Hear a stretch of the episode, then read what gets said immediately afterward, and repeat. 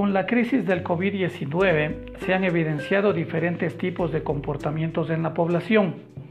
Algunos de ellos ya existían mucho antes, como conflictos personales, de pareja, familiares, laborales, y que ahora se han magnificado producto del aislamiento y otros comportamientos que no existían, han aparecido.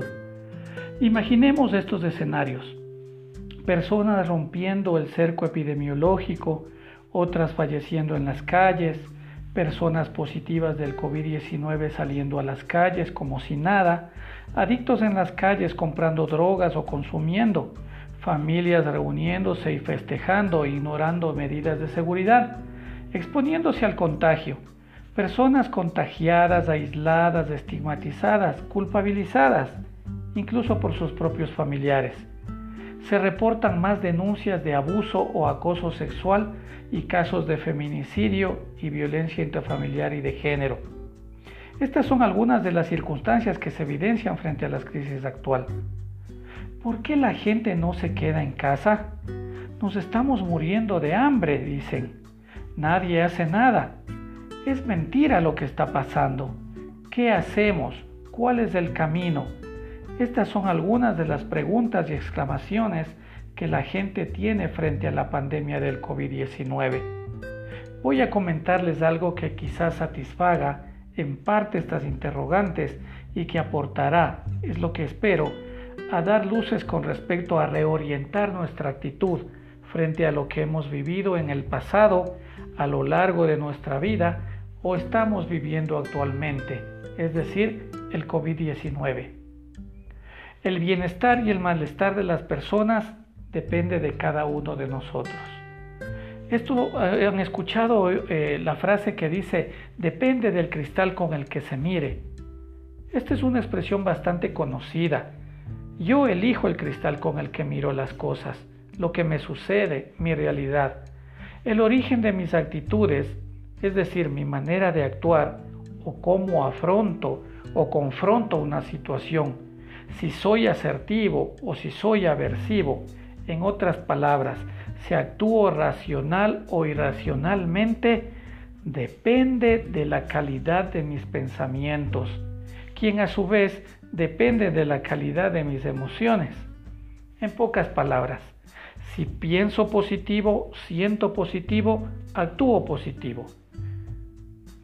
Igual lo negativo, si, pienso negativo, siento negativo, actúo negativo y otras variantes también.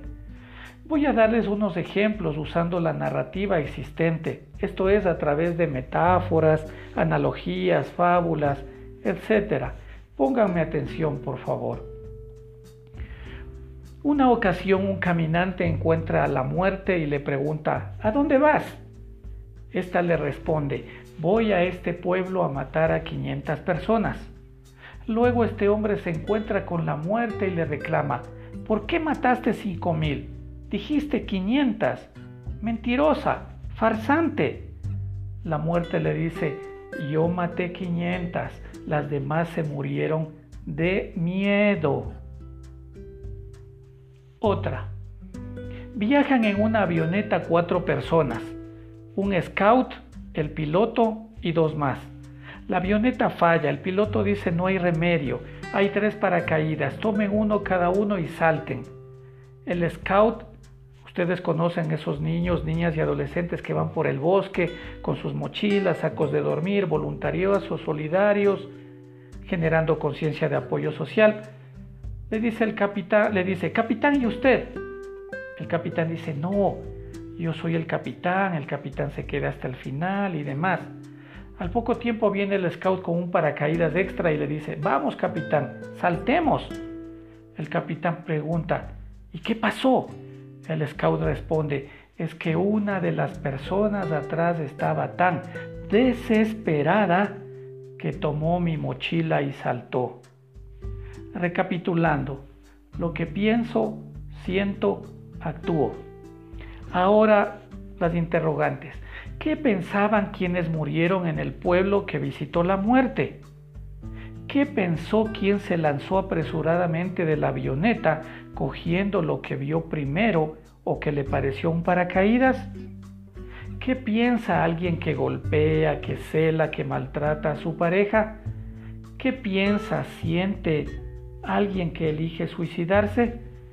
¿Qué piensa quien usa alcohol y otras drogas para sentirse mejor? ¿Qué piensa quien de pronto sale a la calle sabiendo que existe un inminente peligro de contagio y que si soy de un grupo vulnerable puedo morir? Ejemplo, alguien piensa, tengo hambre, necesito comer para vivir. ¿Y si salgo y me contagio, también no cabría la posibilidad de morir? Alguien diría, pensar positivo es nada me va a pasar.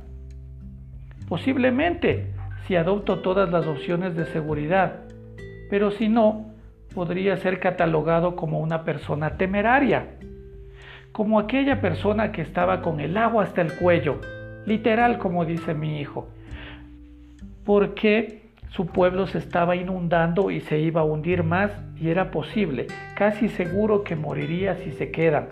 Pero él decía, espero que mi Dios me salve, Él va a venir a salvarme, yo sé, yo confío. Al final, al final muere y en diálogo con Dios le dice en tono de reclamo, yo confié en ti, yo dejé a mi familia desamparada, van a sufrir mucho, me has decepcionado. Y Dios le responde, ¿recuerdas cuando tenías el agua hasta las rodillas? Una persona quiso ayudarte. Y cuando tenías el agua en el pecho, vino alguien y dijo, vamos, usted no sabe nadar. Y cuando te ahogabas, vino una lancha y dijo, vamos hermano. Y tú dijiste, no, yo espero que Dios me salve. ¿Quién crees que les envió? Aclarando, yo no tengo nada en contra de la religión, yo también tengo mis pensamientos claros y emociones y actitudes al respecto de la fe. Existen muchas personas que nos conocen y nos dicen, ya cambia tu pensamiento, estás equivocado, no actúes así. ¿Por qué te sientes así? No seas así. Celoso, agresivo, impulsivo, dependiente, que me importista, callado, desmotivado, apático, obsesivo, desconfiado, inseguro, infiel, manipulador, etcétera, etcétera, etcétera. Pero también tomamos las los adjetivos calificativos afirmativos, positivos. Alguien dice cambia, cambia, cambia. Y uno dice, pero ¿cómo es eso de cambio? ¿Es ponerme un chip o algo? ¿Qué es?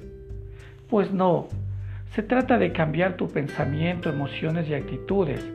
Así de inmediato, no lo es. Es un proceso que ya lo vamos a ir encontrando en los próximos episodios.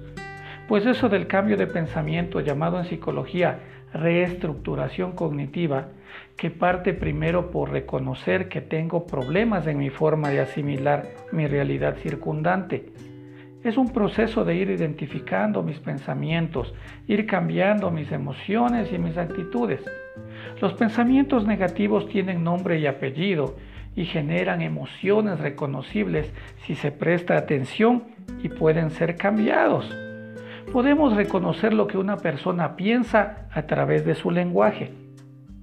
Y si no la hemos escuchado, pues vamos a verlo a través de sus actitudes, es decir, sus huellas, las huellas que va dejando a lo largo de su existencia como un barco cuando deja estelas en el mar. El mensaje es el siguiente. Empecemos a analizar qué es lo que estamos pensando, qué es lo que estamos sintiendo y cuáles son nuestras actitudes.